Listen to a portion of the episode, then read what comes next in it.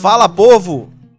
Estamos começando mais um episódio do podcast No Quarto. E eu sou o Tiago Ribeiro. E assim como são as pessoas, são as criaturas, e desde que um dia nada mude. Eu sou Jonathan Soares e dentro do plano da criação do Pai, eu sou apenas um coadjuvante.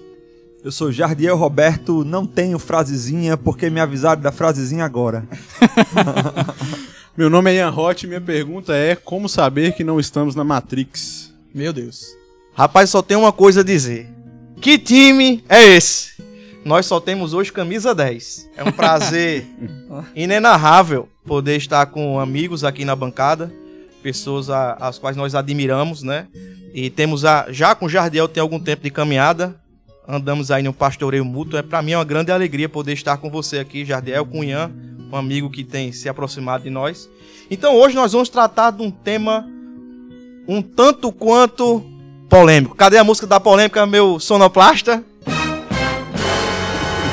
E o tema de hoje é a ontologia da criação. Mas o que seria, meus amigos de bancada, ontologia da criação?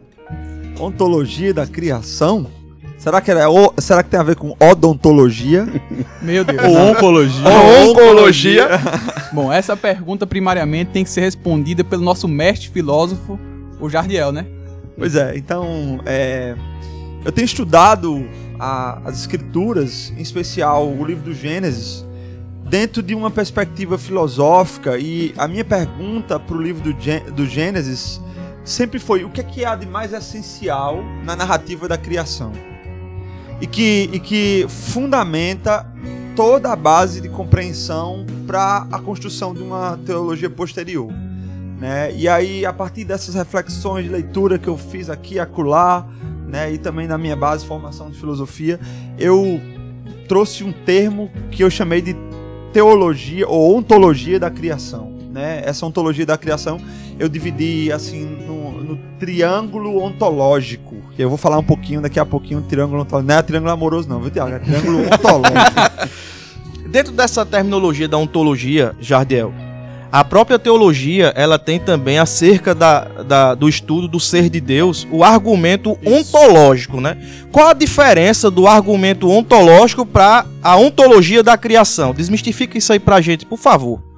Então, é, o argumento ontológico vai falar sobre o ser de Deus, né? Quais são as características do ser de Deus, basicamente. E quando eu falo de ontologia da criação, é, a gente precisa entender a palavra ontologia. Ontologia é, na filosofia é exatamente essa coisa do estudo do ser, ou, ou o, o que é a realidade, né? O, o que, que é qual é o conteúdo da realidade. Se você, por exemplo, é unicista, é, é, você vai pensar na realidade como um, como um uno, como um, todo, como um universo completo. Se você é pluralista, né, então você vai pensar na, na, na, na realidade como um, um conjunto de, de coisas que, que completam uma, uma, uma lógica essencial, digamos assim. Né? Então, quando eu penso em ontologia, eu estou falando no estudo do ser. Né? Então, é, e quando eu penso em ontologia da criação, eu estou pensando é, o que é que é de mais essencial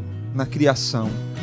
Quais as características que Deus colocou na criação que são absolutamente essenciais e que é, fazem parte da, da própria realidade e que não dá para fugir disso.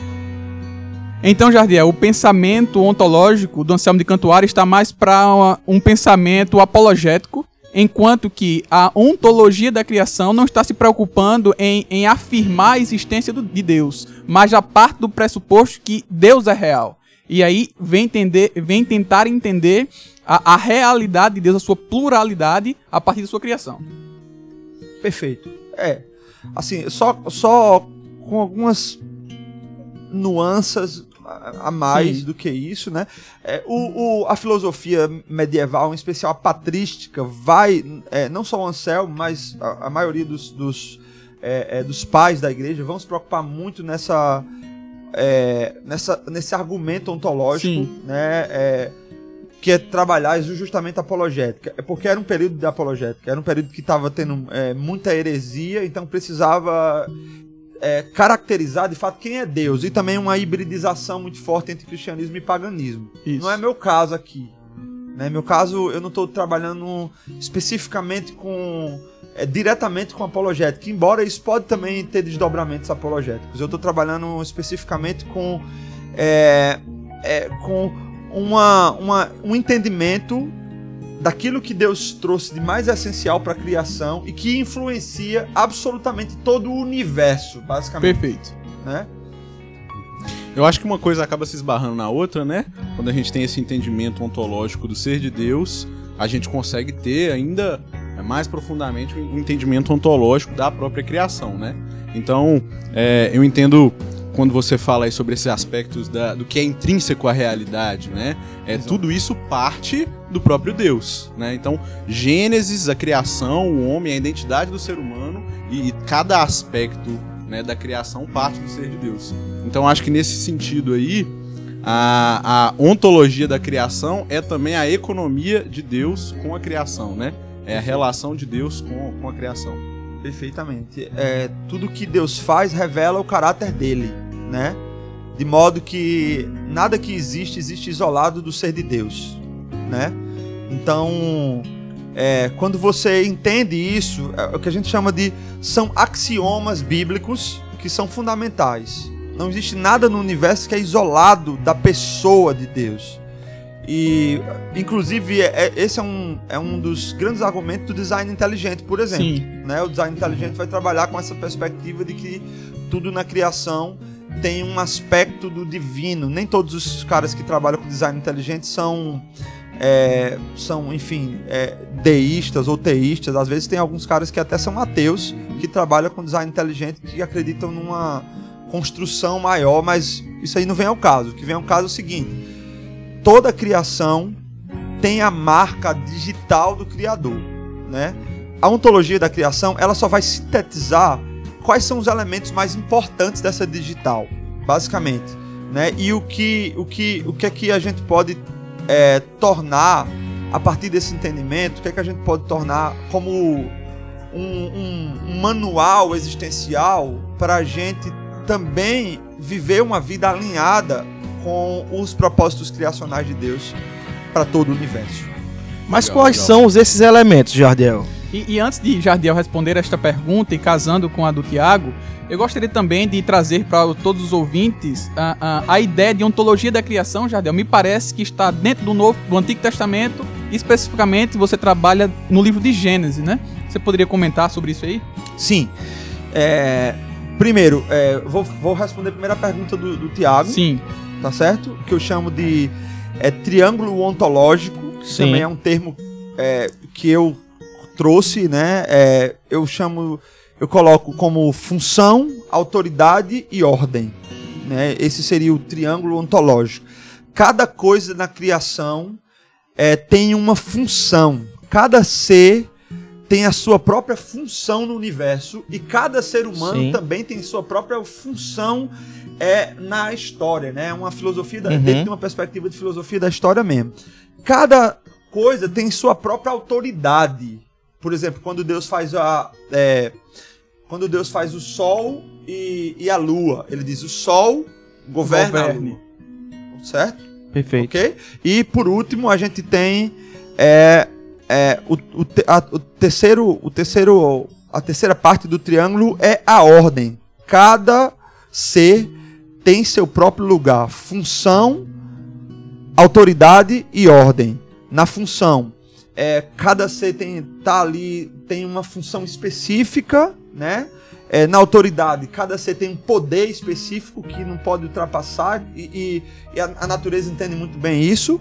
E em ordem, cada ser tem seu próprio lugar, né? É bem interessante como essas coisas elas se conversam. Legal. Mas, Jardiel, isso partindo, isso partindo da, da criação geral, né? De todas as coisas criadas. Isso. Mas quando a gente parte para pensar acerca do homem, dentro dos catecismos, a gente responde essa pergunta de por que Deus criou o homem. E os catecismos, na sua grande maioria, respondem para o louvor da glória de Deus. E dentro dessa tua, da tua perspectiva ontológica é, da criação, como tu entende assim, de uma forma mais abrangente, por que Deus criou o homem dentro dessa tua tríade que tu pensa? Gente, é, é uma coisa bem interessante porque Deus criou o homem para o louvor da sua glória. É, é basicamente a primeira pergunta do Westminster, Sim, né? exato. Porque qual é o fim supremo do homem, né? Então ele ele responde exatamente com é, que o homem foi criado para o louvor da glória de Deus e para gozar dele, digamos assim, né? Tem Uhum. também essa, essa- esse detalhe. É, a, a pergunta talvez que a gente precisa fazer é como, Sim, né? Como você glorifica a Deus, né? Como você glorifica a Deus exato. e também é, é, quais as implicações que o pecado trouxe sobre essa glorificação, né? É, são essas Uhum. duas, duas coisas. Como a gente glorifica a Deus. No propósito inicial criacional, Deus criou o ser humano com uma função específica. Qual era a função de Adão e Eva? Adão, em especial, que também está na ideia da autoridade, né? Adão, Sim. Adão como... é, Adão é a tipologia das três coisas. A função dele de governar, de estabelecer um Exato. governo como o, é, é, um governo na terra como Deus governa todas as coisas. Ele era um regente que representaria Deus na criação. Ele tem uma autoridade, Deus deu a ele sua autoridade sobre todas as coisas, né? Sobre animais, sobre, é, enfim, Deus deu para ele e Deus colocou ele, Deus colocou ele num lugar. Veja, as três coisas estão contidas aí, né? No jardim do Éden para cultivar, né? Deus, ele não é um Deus de bagunça. Então, nessa perspectiva, se você for olhar o corpo humano, por exemplo, essa- isso se aplicando, você tem um coração, você tem o pulmão, cada coisa no seu próprio lugar, cada coisa tem o seu próprio poder, né? O, a- o coração tá lá para bombear o sangue, o pulmão tá lá é, no sentido de Oxigenação. oxigenação e, de- e, para purificar também o sangue, um filtro, né? Enfim, cada, cada, cada, cada parte do organismo humano é, tem o seu próprio poder, né? E também tem sua própria função, né? Ocupa uma própria função. E se você percebe isso, você está impresso em, toda, em todo o universo. Inclusive o Gênesis ele começa com o caos, né? Ele não começa com nada, ele começa com o caos e Deus Exatamente. colocando as coisas em ordem, né? Isso, trazendo às a- a- o, o- o triângulo ontológico, digamos assim, né? Trazendo o triângulo ontológico. É, como isso se aplica na, na, na ordem criacional? A gente glorifica a Deus quando a gente cumpre a função, a autoridade e a ordem que Deus estabeleceu. Ok? Então a gente está trabalhando aqui no nível de, de teologia ontológica profunda. Eu, é, usando a, usando a, usando a, a expressão do Lewis lá no, no Narnia, a magia profunda da criação, né? né? Então, é, é, essa é a ideia. Você glorifica a Deus quando você está dentro da função que Ele estabeleceu para você, dentro da autoridade que Ele te deu, é, e, e exatamente a esfera do poder, dentro da ordem que Ele te deu. Aí é onde entra a questão do pecado, mas se vocês quiserem fazer outra intervenção antes disso, tem, tem alguma. Tá claro como é que é? E é até interessante, assim, a gente discutir essas coisas dentro de uma perspectiva pós-moderna, né? Você dizer que determinado indivíduo tem uma função, tem uma autoridade, tem né, uma ordem estabelecida. Eu acho que se o catecismo de Westminster fosse escrito hoje, a primeira pergunta seria o que é o homem, né? Sim, e a gente teria exato. que definir isso primeiro para depois falar qual o fim do homem, né, da humanidade e tal. E aí eu acho que o livro de Gênesis ele é, ele é extremamente específico para falar sobre isso, assim, antes dessa questão de função e, e- e autoridade e ordem, né? A gente vê, por exemplo, quando Adão é criado, ele é criado como o, o único da humanidade, ele é a humanidade inteira ali, né? Aham. Tanto que no hebraico, aí os pastores vão, vão me ajudar melhor, né? É, é Adamá, né? É a humanidade. E aí depois, quando Eva é criada, aí vem homem e mulher Perfeito. né? Uhum. Ish e Chá, né? Então, a partir daquele momento, não só a humanidade tem uma ordem, uma função e uma autoridade, como homem e mulher têm papéis, né? E aí eu acho que talvez, dentro do nosso contexto ocidental e pós-moderno, essa é a maior dificuldade, né? Tanto dentro das paredes da igreja, quanto para fora das paredes da igreja, entender que cristão e homem e mulher, né? E, e- e filho e pai, né? Todos esses, esses, esses papéis que nós assumimos dentro de uma sociedade têm função, autoridade e ordem. Aham. Perfeitamente. O que, é, o que a pós-modernidade pós-modernidade traz é basicamente a relativização desse conceito e a, a negativização também da ideia, né? É como se é como se, por exemplo, o cara que tem uma função, que tem uma autoridade, tem uma ordem, ele ele é como se não fosse uma coisa boa, não é vista com bons olhos, porque é, por exemplo, no- nos, nos discursos de caráter com filosofia mais feminista, por exemplo, se você trabalha nessa questão de papéis, é como se é, o papel da mulher fosse inferior ao do homem, né? E na verdade, a Bíblia, não- a Bíblia não fala sobre isso. Entende? A Bíblia fala que são papéis diferentes, são complementares, são diferentes. Funções Mas, diferentes. é, e- exatamente, mas que estão no seu próprio lugar. E, e estando no seu próprio lugar, esses papéis, essas funções, sistemicamente se completam. Né? Então não é uma. não é Inicialmente não, nunca foi uma questão de luta de poder. Né? É, é, inicialmente no, no, no propósito criacional, quando Deus criou Adão e Eva e eles viviam no jardim antes da queda, eles abraçaram os papéis, como você chama, né? De forma muito tranquila. Por quê? Porque eles sabiam que era de ordem criacional e era assim que eles glorificavam a Deus. E representa a trindade, né? Tipo, aí a gente vai de novo para aquela questão de quando você entende a ontologia de Deus, você entende a ontologia da criação. Deus é comunidade. Aham. Tem que ter, tomar, tomar até cuidado com essa expressão aqui, né? aham. Mas Deus é comunidade, Deus é três em um, né? E cada ali, né? Cada é, aspecto da Trindade, Pai, Filho e Espírito, tem função, né? Aí- Aí a teologia bíblica nos aponta isso. E do mesmo, da mesma forma, quando Deus cria, Ele cria também é, dotando a sua própria criação de alguns atributos que são seus, né? Perfeitamente. É, é, é legal estar aqui ouvindo vocês é, é, falarem sobre isso e o quanto que design inteligente, trindade, economia da trindade circunda tudo isso, né? Ahn, o, o Schaeffer, respon- falando sobre a pós-modernidade, quando escreve o livro Espaço e Tempo, ele mostra que, ele cita, né, diz assim, os 11 primeiros capítulos de, Gêne- de Gênesis permanecem com uma, com uma base sólida, espaço-temporal, para responder às questões difíceis apresentadas pelo homem moderno. Então seria talvez, Jardiel, esse, esse pano de fundo de Gênesis, o sustentador maior dessa teoria da ontologia da criação? Sim, com toda certeza, né? Com toda certeza. E a gente tem é, os desdobramentos éticos é, dentro de uma perspectiva da cosmovisão cristã que também derivam de- é, desse triângulo ontológico que eu chamo, né? É, por exemplo, se a gente for pensar é, no filho com no filho, na relação do filho com o pai, né? O que é que seria o que é, que é que estaria alinhado com essa com, a- com o triângulo ontológico?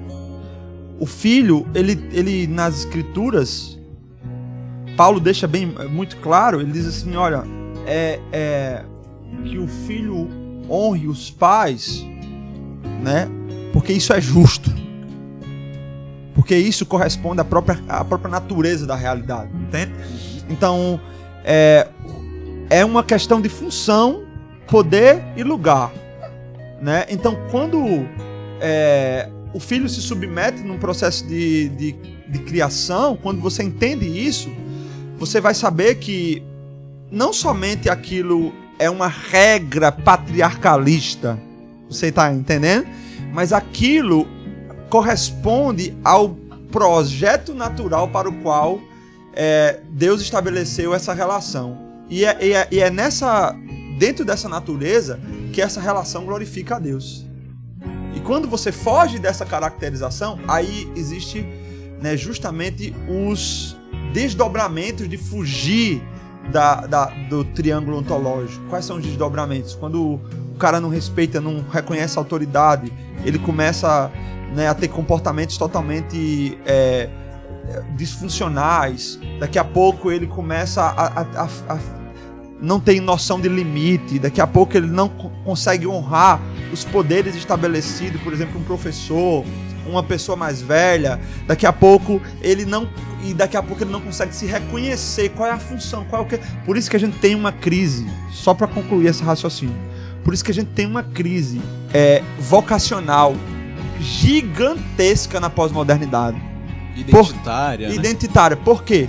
Porque essa relação de respeito de pai e filho, ela foi desconstruída, né? Ela foi relativizada. E ao ser relativizada, os filhos saíram debaixo do guarda-chuva do propósito criacional. E ao sair debaixo do, debaixo do guarda-chuva do propósito criacional, eles se perdem na sua própria identidade e se esvaziam, perdem o sentido da sua vocação. Interessantíssimo isso. Voltando, Jardim, para aquilo que você ia, você até falar sobre quando o pecado ele, ele entra na humanidade, né? E ali a gente entende ali que o homem como a imago Dei, né, cumpria perfeitamente a trilha que você tem é, trazido para nós aqui elucidado.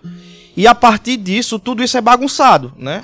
Ali você vê em Adão e Eva todos esses propósitos criacionais de Deus sendo bagunçados nele por conta do pecado Desordenado. desordenou tudo. Ali virou uma bagunça total em Adão e Eva. E aí a gente vai ver que em Adão se tem um primeiro pacto, o, paca- o pacto adâmico. E aí a pergunta que eu faço pra você, e aqui eu tô como o, né, o que joga a pergunta para que a gente possa sugar ao máximo, Até né? a lareira de- pegar desse- fogo. Beber da fonte. É, para beber da fonte. E durante esse quando Deus ele estabelece esse pacto, é na, não é na tentativa, porque Deus tudo que ele faz, ele faz perfeitamente e ele cumpre tudo aquilo que ele que ele faz e que ele fala, enfim. Mas aí no pacto que ele faz com, a, com Adão, o pacto, o pacto adâmico, é, é o começo dessa reorganização da tríade que você tem trazido pra nós. Poxa, isso aí é sensacional. Exatamente isso, né? É, Se a gente for é, trabalhar numa perspectiva mais calvinista, por exemplo, a gente entende que, que é, a, ação redentiva de Deus inicia pós-queda. Né? A ação redentiva de Deus ela inicia na Aham. eternidade. Pedro fala, né, o sangue, o sangue foi conhecido com eficácia desde a eternidade, né? Uhum. Então já existia é, a intenção de Deus ao criar. Deus já cria com a intenção de redimir, Perfeito. né? Exato. Ele já cria com a, ele já cria com, ele já cria com o substrato da redenção. É, nas escrituras é muito forte isso. Você tem é, a narrativa que, que traz uma perspectiva da eternidade, do antes do tempo, né? Que é, que é, é Deus na sua intenção de criar e redimir, né?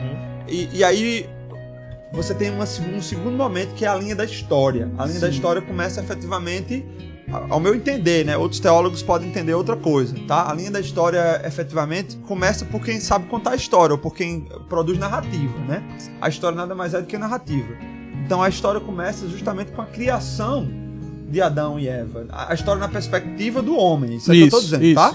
A perspectiva do homem começa com a criação Certo. de Adão e Eva, que é quando começa o propósito de narrar. Quando eles caem, que é onde, é onde chega na sua pergunta, quando eles caem, é, a Trindade oferece o que você chama de pacto adâmico, né? A Trindade oferece, né, é, exatamente a solução para, para a queda do homem, que é absolutamente cristocêntrica Perfeito. né? É, então a tradução para a, a, a solução para a queda do homem tá lá na, naquele momento quando Deus veste Adão e Eva com peles de cordeiro. É, Gênesis 3, 21, né? É, então aquilo ali já é o primeiro movimento de Deus em é, direcionando que ele é, continua trabalhando com propósito a partir da figura do Cristo. E aí, Perfeito. em Gênesis 3,15,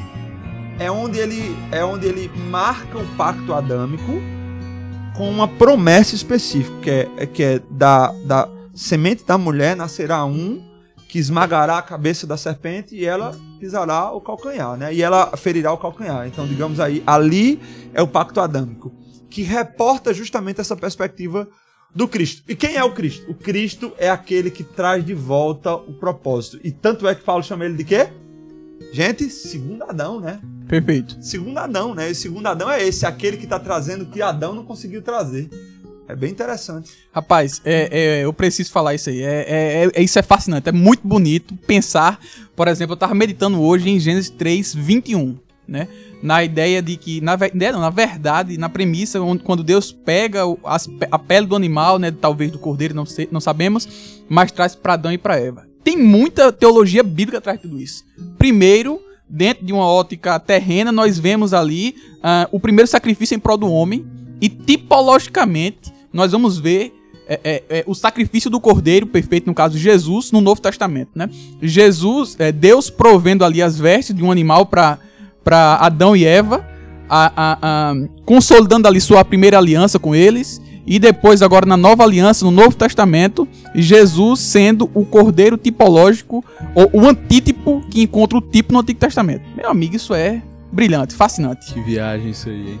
É, realmente, realmente é lindo, cara. E assim, é, essa ideia de pacto, né? Em toda a escritura a gente é, vê, ao menos assim, ou como outras pessoas gostam de chamar, aliança, né? A gente vê Deus fazendo aliança com o seu povo. Então, mesmo antes da queda, Deus faz uma aliança ali com Adão, né? Olha, você tem que me obedecer Isso. né? E você terá vida. Ou se você não me obedecer, você morrerá, né? E mesmo depois da queda, Deus ele continua trabalhando nessa sistemática de alianças com Adão e com o seu povo, né? E até hoje trabalha com, com a- o seu povo, com a igreja, por meio das alianças, né? E isso eu acho. é, eu vejo lendo a escritura é essa aliança, é esse pacto que consegue é, trazer para o cristão, né, não só para o cristão, mas assim para qualquer indivíduo que, que vá até as escrituras, o real significado de ser, o real significado né, do que é ontologia mesmo da criação, de sua ordem, de sua função, de sua autoridade, né? Porque é o pacto, né, que é a aliança que Deus faz com o seu povo, que é a anomia, que é a lei, que é o que rege a criação. né? Sem o pacto, sem a, a, a- E aí Schaefer vai dizer, né, no final do, do, do Deus que se revela, né, ele vai dizer, né, que a resposta pro conhecimento do homem, pro homem entender qualquer coisa, entender o seu próprio significado, é, é a revelação de Deus, é Deus se revelando, né, tanto na escritura quanto na natureza. Então, é o pacto, né, e, e isso é que é mais bonito, né, é que é algo que vem somente de Deus, que é um movimento só de Deus, unilateral, é o pacto que consegue trazer, depois da queda, função, ordem e autoridade, né? nesses termos aí do, do triângulo da, da ontologia. Legal. É Deus trazendo a ordem, né? E fazendo com, que, to- fazendo com que todas as coisas convirjam de volta para Ele, né? De uma maneira que. De, de- da tríade que você trouxe pra gente, né? Isso é sensacional, velho. A, a maneira que Deus tem organizado todas as coisas na perspectiva dele. E aí, é, nós temos visto hoje, vamos trazer pra uma, uma, uma pegada mais Prática. prática e aplicada agora Massa. Bora. Dentro daquilo que a gente tem visto hoje, né? Seja no âmbito familiar, ah, na vida de comunidade em relação à igreja, né? A gente tem visto, ah, de certa forma, que até a gente tem conversado algumas vezes em podcast, que às vezes nós, precisa, nós entendemos que precisa de uma nova reforma, né? Dentro de uma desorganização que nós temos visto hoje, que não se tem de maneira muito é, é, visível essa tríade que Jardiel trouxe pra gente, né? De, de função, autoridade e ordem, dentro de um plano revelacional de Deus para o seu povo. De uma maneira prática, assim, galera, pra vocês aqui, pra gente pensar, né? Como é que isso funcionaria, Jardiel, Jonathan, é, Ian?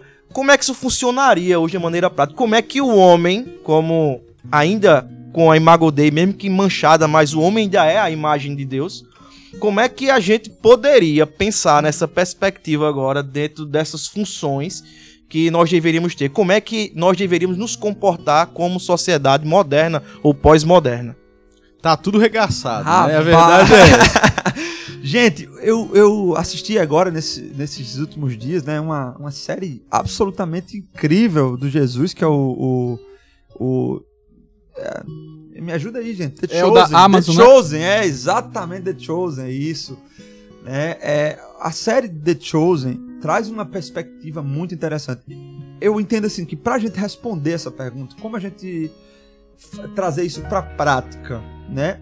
Em Adão e Eva, isso aí era absolutamente a realidade. Não existia nenhum preceito religioso. E outra Exato. coisa, a única lei que existia, tá certo? É, é, eu diria assim que eu, eu, eu não chamaria nem eu não chamaria eu não, eu não traria só o nome lei, eu traria a única aliança que existia clara na criação, naquele momento antes da queda, era não comerás da árvore de conhecimento do bem e do mal. Isso. Ok? A lei que englobava todo o relacionamento. Exatamente. Era, era, um, era, Na realidade, uma única lei, né? É a eu única entendo, lei, o né? que eu entendo, vê, por isso que eu não gosto de trabalhar com a perspectiva só da, da lei. Vocês podem discordar de mim, tá? Não tem problema nenhum. Fica tranquilo. né? É, eu, eu não gosto de trabalhar na perspectiva só da lei, porque é, isso não era um legalismo. Isso era muito, isso era muito mais uma aliança, era, era, era um acordo né, mais profundo do que meramente é, não faça aquilo. Aquilo tinha uma representação muito simbólica. A árvore, ela não é o mal em si. Entende? A árvore, ela é a representação da quebra de uma, de, um- de uma coisa muito mais profunda, que é justamente essa aliança, né? Então, é, é, quando você quebra a lei, agora entra a lei, tá? Quando você quebra a lei, na verdade você só está denunciando que você é, desvalorizou ou deixou de, deixou, deixou de lado a aliança. A aliança é, é o princípio mais profundo. A aliança que rege a lei, e não o contrário. Os moralistas colocam a lei acima da aliança. Uhum. As escrituras colocam a aliança acima da lei. Perfeito. Muito bem Entendeu? colocado. Isso aí é Exatamente. muito interessante e isso amplifica a coisa do não é só não poder fazer. Isso torna o pecado de Adão e Eva muito mais sério do que só, somente um erro moral. O pecado de Adão e Eva não foi um erro moral só, entendeu? Não foi no campo da moral. Foi no campo da própria aliança, da ontologia. É, Deus criou Relacional, aqui, do né? relacional. Deus criou eles para serem aquilo e eles foram lá e quebram, ultrapassaram o limite, É. né? A gente só vai resgatar isso de novo na prática quando a gente é, tem a figura que é a encarnação de Deus, né? O Verbo que se fez carne, a pessoa de Jesus andando com a gente, né? Jesus é a, é a aplicação perfeita da função, autoridade e ordem, né? Ele sabia por que veio, ele sabia exatamente qual era a sua função de redenção, Isso é sensacional, né? né? Ele sabia qual era a sua autoridade, toda a autoridade me foi dada nos céus e na terra, né? Ele sabia qual era a sua autoridade. Ele sabia qual era a sua ordem, o seu lugar. Quando, interessante, no final do livro de João, chegam uns gregos lá. Não sei se vocês leram isso aí, Sim. né? Chegam uns gregos para falar com Jesus, aí é, vão, vão conversar com um dos discípulos, não lembro, acho que foi Tiago, se eu não me engano foi Tiago. Aí Tiago levou para Jesus tem uns gregos aí querendo lhe conhecer, sua fama tá crescendo tal. Tô falando com as minhas palavras, né? Sua fama Uhum. tá crescendo, ó. Ele entendia o seu lugar. Ainda não chegou a minha hora. Se o grão de trigo não morrer, ficará só. Mas se ele morrer, ó, dará muitos frutos. Então ele sabia que o lugar dele era Jerusalém. Ele sabia que as pessoas para quem ele tinha que falar era- eram judeus. Ele sabia que onde ele tinha que morrer era ali naquele lugar, entendeu? Ele sabia exatamente onde Deus queria que ele tivesse, né? Então isso é muito importante. Isso traz pra gente, é, isso traz pra gente profundidade na existência. Quando você sabe qual é a sua função, por que, que Deus te chamou? Qual é a sua função? Você não perde tempo. Quanto mais você, você e eu acho interessante que conhecer função tem a ver com conhecer Deus. Vou resumir. Quando você sabe a sua autoridade, até onde Deus quer que você vá. Eu não quero ultrapassar. Por exemplo, ah, eu queria ser como, sei lá, eu queria ser como o pastor Tiago. Ele o bicho prega bem, o bicho prega bacana, aí o cara começa a ver, aí começa a querer replicar o pastor Tiago, né? Ele, é, é, o pastor Tiago tem a autoridade que Deus deu pra ele pra cumprir a função que Deus deu, entendeu? É extremamente complementar. E a ordem, o lugar onde Deus colocou. Deus colocou você naquele lugar. E, e- então, às vezes o cara fica querendo, ah, não, esse lugar, né? Ah, Meu Deus do céu, esse lugar é muito difícil. Então, Jesus, ele é a tipificação de alguém que ele estava, por isso que ele chama, em paz com a sua ontologia. Nós somos os seres humanos que não estamos em paz com a nossa ontologia. A, a, a- melhor coisa para a gente poder se completar na vida é estar em paz com a nossa ontologia. Né? Independente do lugar onde eu estou. Né? Independente da autoridade que eu estou exercendo. Independente é, da ordem. Ok? Uhum, uhum. É, cara, eu, eu fico olhando assim, né, pra, pra escritura, especificamente Êxodo, quando Deus tem um encontro com Moisés, né? Ou melhor, quando Moisés tem um encontro com Deus. E aí, Moisés está ali como quem não quer nada, né? Não sabe pra onde vai, não sabe, de- não lembra de onde tá vindo, e Deus o chama pelo nome, né? Moisés, Moisés. Só que é, é, é, Deus pode chamar alguém pelo nome porque é ele mesmo que dá significado a cada Sim, ser sim. humano. É, é ele que significa o homem, é ele que dá identidade ao homem. Então ele pode falar Moisés, Moisés. Mas quando Moisés ouve, o que, que Moisés faz? Ele pergunta: né? quem fala comigo? Quem está aí? E aí, Moisés entende que ele não pode dar nome a Deus. Quem dá nome a Deus é o próprio Deus. E Deus fala: Eu sou o que sou. Né? O, o suprassumo da ontologia aí, né? Exatamente.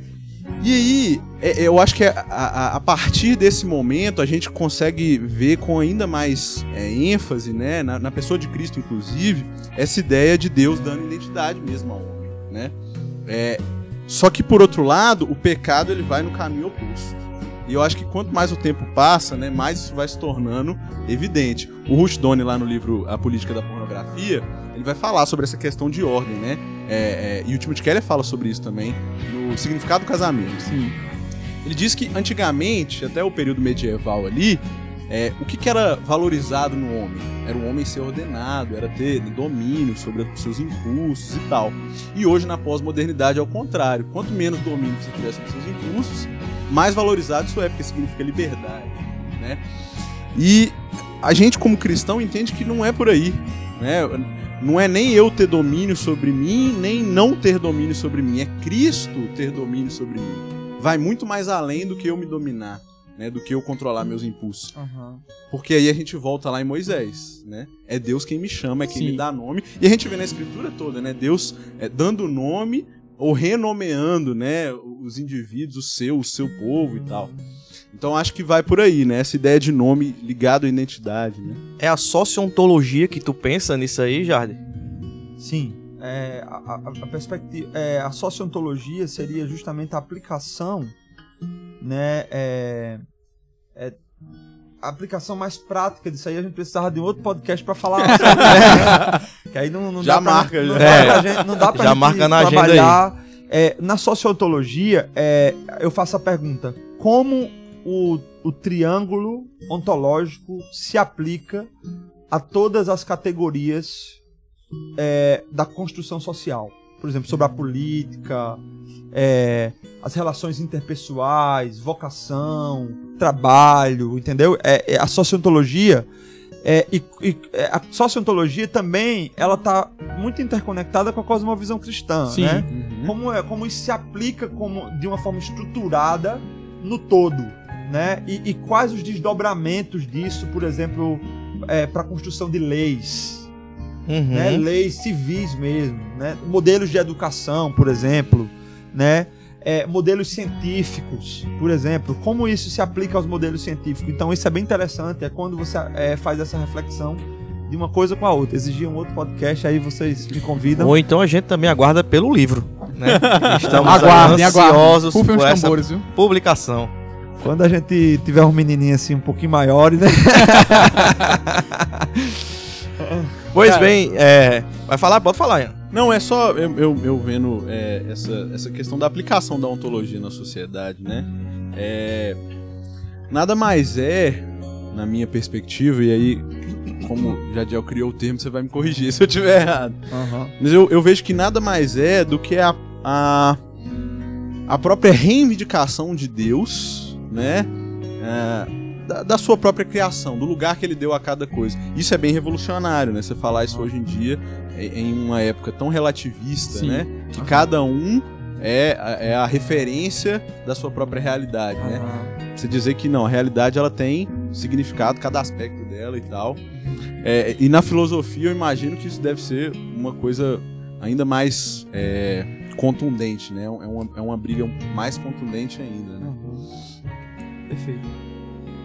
É isso, mano. O que é que vocês querem mais aí? Não, já estamos lá. caminhando para o final. 40 e tantos minutos já de podcast. A conversa foi muito boa, a gente não viu o tempo passar. E eu queria agradecer mais uma vez ao amigo Jardiel, a Ian também, que esteve conosco. Que Deus abençoe a vida de vocês. Top. E que será um prazer para nós, inenarrável, indizível, Isso de tê-los novamente na nossa bancada. Prazer ontológico. É, Olha aí. É, gente, muito bom gravar com essa galera. Mentes brilhantes. É um prazer realmente, como o Thiago já roubou minhas palavras, né? Invisível, né? Inenarrável. Opa, roubou não pode, hein, cara? É, ele furtou, né? Não, peguei Pensamento emprestado, peguei emprestado, peguei emprestado. Cadê a ordem? O irmão já está. Mas enfim, muito bom, Jardiel, Ian. Voltem mais vezes e que Deus os abençoe. Muito bom, gente. Eu quero agradecer pela oportunidade aqui, né? E vamos pensar um pouquinho mais sobre isso. Vale a pena a gente expandir e até né, beirar aí a, a novas perspectivas. Tá na hora da gente trabalhar na, na, num projeto de uma construção de uma teologia é, que seja contemporânea, mas ao mesmo tempo bíblica, né? É, que seja Sair da caixa. que é, exatamente que seja é, que seja uma teologia é, absolutamente aplicativa, mas que seja uma teologia é, exegética, né? Então tá na hora da gente começar a bagunçar e incentivar e parar de ter medo de pensar, porque quando a gente para de ter medo de pensar, é, eu acredito que tá aí essa abertura, né? O que o Heidegger, eu gosto muito do filósofo chamava de Heidegger, chama é como se fosse uma uma é, uma luz, uma, uma clareira no meio da floresta, né? Legal, aquela clareira zona ali. E aí, você, nós que somos mais jovens, aí tá na hora da gente começar botar a cabeça para pensar e trabalhar com teologia bíblica de qualidade. E fazer profunda. boa teologia, né? Legal. Eu acho que, por fim, é, eu, eu diria que aqueles que estão nos ouvindo, né? E hoje em dia, como a gente falou, né? Existe uma crise de identidade, né? A gente é, vê pessoas que não sabem mais quem elas são.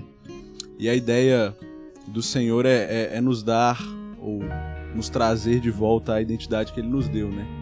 Então há uma saída, há uma resposta para os grandes questionamentos e eu acho que eles estão justamente na teologia, né? Na teologia pura, na teologia bíblica. Deus ele tem muito a nos dizer sobre quem nós somos e, e que ele nos ajude a entender cada vez mais tudo isso. Amém. E é isso, galera. Que Deus abençoe a cada um de vocês. Indique o nosso podcast, compartilhe com seus amigos. Que Deus abençoe a cada um de vocês. Fui. Vai ter fim mais tarde. Saber que a salvação em Cristo veio pra ficar.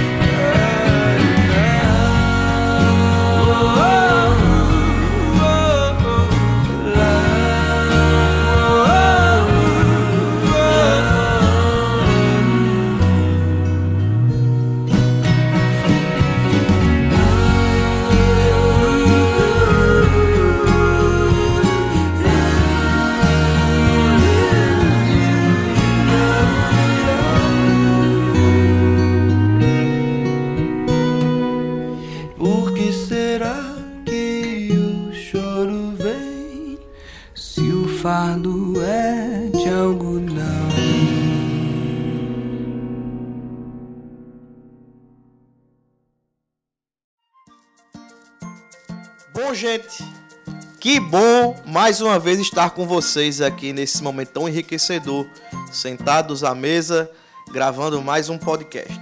Faz-se necessário falarmos dos nossos patrocinadores, dos nossos amigos, dos nossos parceiros que têm acreditado no nosso trabalho. E eu queria primeiro começar, começar a falar da Livraria Logos, a sua livraria cristã. A Livraria Logos ela tem uma variedade enorme de títulos. E não somente isso, a Livraria Logos, para os nossos ouvintes e para os nossos seguidores, ela dá 20% de desconto na compra de qualquer livro. É bom ou não é? Mas filé demais. É bom demais, Júnior. Muito bom, é muito bom. Então você pode entrar em contato pelo Instagram da, da livraria, arroba Livraria Logos. E você pode escolher o seu livro e ela envia para todo o Brasil. E não esquece de dizer que veio pelo Instagram Quarto Ponto Fechado ou pelo nosso podcast No Quarto. Mas também nós temos um outro parceiro, Doxa Box. Gente, esse é também algo sensacional. A Doxa Box trabalha com o envio de caixas mensais para quem é assinante. Então, quando você assina a Doxa Box, todo mês você recebe na sua casa não é somente uma caixa, mas uma experiência. Então, você vai ficar tão impactado como eu fico todos os meses que eu recebo. E o nosso parceiro é a editora Thomas Nelson Brasil. Menina, a gente tá importante demais. Já vai, rapaz. A Thomas Nelson tem acreditado também no nosso trabalho e eles, é, inclusive, vão, vai nos fornecer um livro para que a gente possa fazer um podcast. Eu não vou dizer o título do livro agora, para que gere a curiosidade nos nossos ouvintes. Mas fica aqui o nosso agradecimento a Thomas Nelson, a Doxa Box e a livraria Logos Cristã. Muito obrigado, gente.